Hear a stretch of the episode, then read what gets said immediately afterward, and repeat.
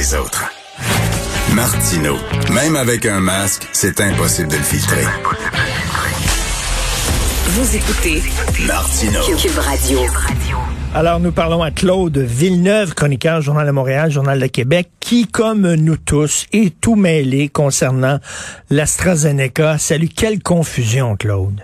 Écoute, Richard, tu sais, moi, je gagne ma vie en suivant l'actualité. Là, je suis payé pour faire ça dans la vie. Je, je, suis plus.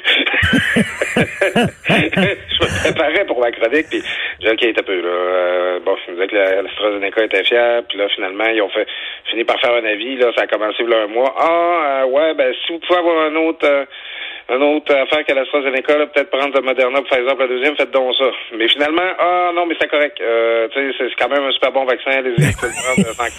Puis là, ça recommence, cette semaine, le comité d'immunisation du Québec et du Canada qui disent Ouais, euh, ben dans le fond, avec un autre vaccin, vous auriez une meilleure protection puis moins de risques. Fait que ça sera privilégié. Puis là, Christian Dubé dit non, non, non, c'est une erreur de communication. si, si, si vous avez eu AstraZeneca en premier, vous pouvez continuer avec AstraZeneca, il n'y a pas de problème. Tu sais, parce que déjà, les gens, ils trouvent que les vaccins ont été développés rapidement. Il y a des gens qui ont des doutes. On, on a tous quelques anti-vaxxers dans notre... Tout en a beaucoup euh, dans Oui. tes commentaires, dans tes messages, Richard.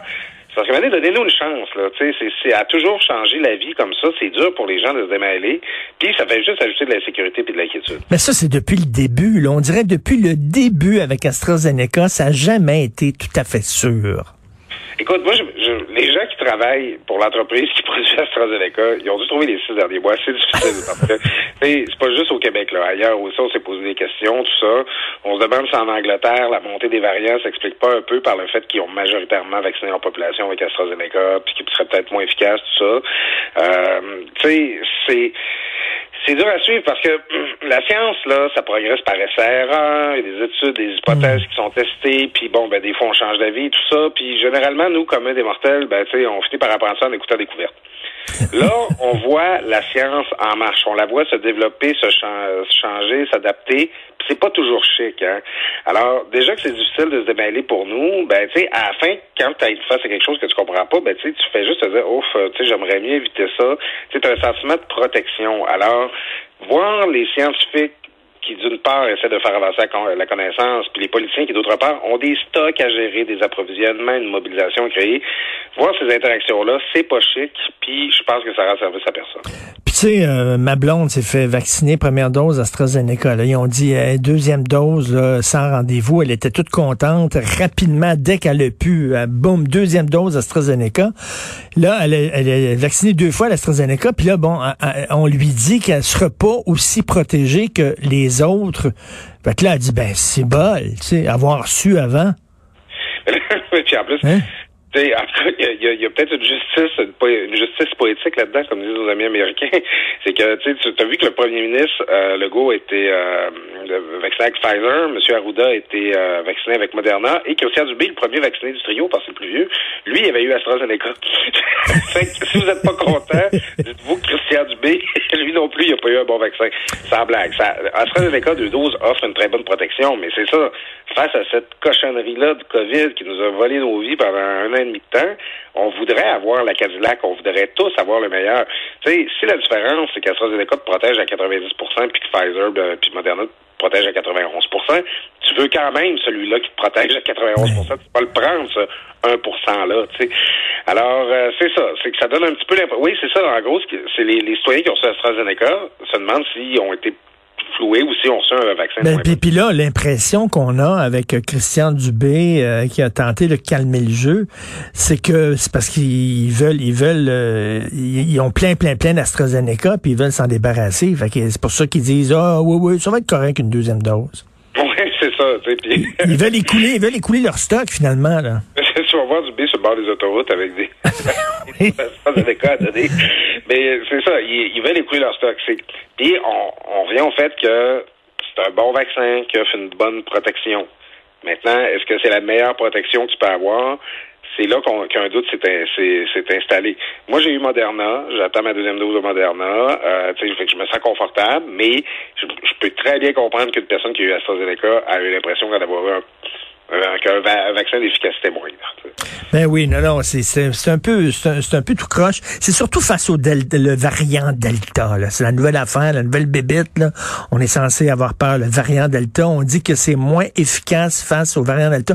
Mais cela dit, cela dit, OK, ça, c'est des chercheurs cliniques qui arrivent, ça, mais c'est quoi le degré là en dessous de la barre de, de moins efficace? C'est peut-être quelques petits degrés. Là. Ouais, c'est ça. Puis, bon, dans tous les cas, tous les vaccins vont te protéger, vont t'offrir une excellente protection contre les formes graves de la COVID, avec une forme grave de la COVID. Si tu reçois AstraZeneca puis tu es en contact avec la COVID, les, t'as presque aucune chance de te ramasser à l'hôpital. Ça, ça ben peut faire post-COVID, tout ça, mais c'est, tu as, une bonne protection contre les formes graves. À la fin, c'est ça, ils ont, ils ont, une montée du variant en, en, en Grande-Bretagne, une montée des hospitalisations aussi, mais c'est surtout de personnes, des gens qui sont pas vaccinés, qui euh, encore, qui se retrouvent à l'hôpital. Donc, si tu as eu AstraZeneca, euh, ça se peut que tu sois plus susceptible de quand même attraper la maladie, de la faire circuler, mais tu te retrouveras pas à l'hôpital et tu vas pas mourir de la COVID. C'est ça qu'il faut garder en tête. Écoute, c'est notre dernière de la saison. On va se reparler euh, mi-août. Penses-tu qu'en septembre, on va continuer à parler autant de la pandémie ou ça va vraiment commencer à être derrière nous? Écoute, euh, peut-être qu'on va devoir avoir deux bye-bye. un sur la première moitié de l'année, un sur la deuxième moitié de l'année. Moi, j'espère, j'espère, en tout cas, on va en parler encore, c'est sûr, mais j'espère pas t'en parler tous les jours comme on était obligé de faire. J'avais parlé dans un texte en fin de semaine, je disais, qu'on a l'impression d'avoir fait le tour de ce sujet-là. Puis là, il y avait des lecteurs peut-être plus sceptiques de la COVID. Ben, ça vous était imposé, vous pouvez, bien parler d'autres choses? C'est ça que nos auditeurs vivaient. C'est, ça que les gens avaient dans leur vie, d'être confinés, de, de devoir faire du télétravail, de, de, de, de, craindre là, de pas pouvoir voir leurs proches. À un moment donné, nous, comme Jean me disais, il faut parler de ce que les gens vivent, de ce qu'il y a dans l'actualité. Puis c'était la COVID-19 qui prenait toute la place. Mais pensons-y, il, s'en est quand même passé en maudit des choses depuis le mois de janvier, même si on avait l'impression que l'actualité était bloquée. on a quand même commencé l'année avec une invasion du Capitole à Washington. On a eu un couvre-feu. Au Québec, en janvier, on a vécu l'affaire Camara. On se rappelle ce monsieur qui a été euh, euh, injustement arrêté, là, on soupçonné d'avoir agressé un policier. Euh, on a une controverse plus, plus récemment sur le retour de Marie-Pierre Morin. On a une gouverneure générale qui a démissionné. On a eu deux ministres qui ont démissionné à Québec. quand on repasse à là où on était dans ce mois, puis on regarde ce qu'on est aujourd'hui, il s'en est passé beaucoup de choses. Hein. Donc, l'actualité, c'est, ça va vraiment être un feu roulant. Tout à fait. Puis, euh, écoute, euh, une fois que la pandémie va être derrière, euh, derrière nous, est-ce que tu penses que ça va être un peu plus difficile pour la CAQ? Parce qu'ils vont, ils vont devoir parler d'autres choses. Et là, on va leur parler de, de plein d'autres sujets. Peut-être que la lune de miel va se fissurer un petit peu. Ben, D'abord, je leur souhaite de prendre du repos. Hein? Parce que, tu sais, on l'a vu, là, euh, François Legault, il y avait la mèche plus courte là, en fin de session. Euh, ils, doivent revenir, là, sais, le, le, message de François Legault quand il est arrivé au pouvoir à l'automne 2018, c'est qu'il faut éviter d'être arrogant tu sais, il va falloir que la CAQ s'ajuste. Ils pourront pas garder le ton. Puis tu sais, moi dans ma job, je parle à des gens qui sont dans les cabinets de la CAQ puis qui, qui évoluent autour d'eux à Québec. Puis il y a beaucoup de gens qui ont pris beaucoup de choses pour acquis là, au cours de la dernière année. Puis moi, je, pré des moments difficiles pour la CAQ s'ils ne s'ajustent pas, s'ils reviennent pas à un ton pré-pandémie. Parce qu'à un moment donné, euh, ils peuvent pas se comporter toujours comme un gouvernement qui a tous les pouvoirs d'état d'urgence. Ils, ça va prendre un autre ton parce que oui, ils vont avoir des difficultés, surtout avec Éric Duhem qui se pointe dans le rétroviseur matin à 10 heures à l'Assemblée nationale. Écoute, euh, je, je, en terminant rapidement, là, quand même, je, je dois encore le souligner, je l'ai dit en début d'émission, je le redis, euh, Madame Claire Sanson, elle a eu des gros problèmes de santé, de graves problèmes de santé. Elle a été euh, sauvée par la médecine, par la science. Elle maintenant, elle se joint à un parti dont le chef refuse d'encourager ses membres à aller se faire vacciner. C'est quand même assez spécial. Ben, écoute, c'est. C'est quand même assez spécial. C'est ça, c'est le genre de double discours qu'Éric tient quand tu dis Ah, moi je vais me faire vacciner, mais je veux pas forcer mes, mes, ben mes militants à y aller. Il y a, écoute, il y a personne qui va forcer qui que ce soit à faire quoi que ce soit, là, mais tu sais, toi comme leader, c'est ça être un leader dans la société. Ben oui. Je pense qu'on devrait faire ça, je pense qu'on devrait aller là. Euh, maintenant, Éric Duhem ne peut pas se dédouaner. Puis tu sais, je ne sais pas si euh, les épileptiques comptent parmi les, les, les clientèles vulnérables à la COVID-19, mais à un moment donné, c'est ça. C'est que comme société, là, euh, les vaccins, là, c'est, ça, ça, ça, a été un des facteurs là, qui a le plus fait, plus fait augmenter, plus fait baisser la mortalité infantile, puis plus fait augmenter l'espérance de vie euh, au monde. C'est que si tu n'adhères pas à ça, euh, écoute, t'es pas loin de penser que la Terre est plate. Tout à fait. Euh, tu peux peux pas apprendre juste une partie de la science. Là. Exactement. Bon été, profite-en bien euh, avec euh, ta petite euh, popoune que tu as eue cette année. Bon été, Claude. On va lui faire faire trempette. OK. Salut, à bientôt. Salut, à bientôt.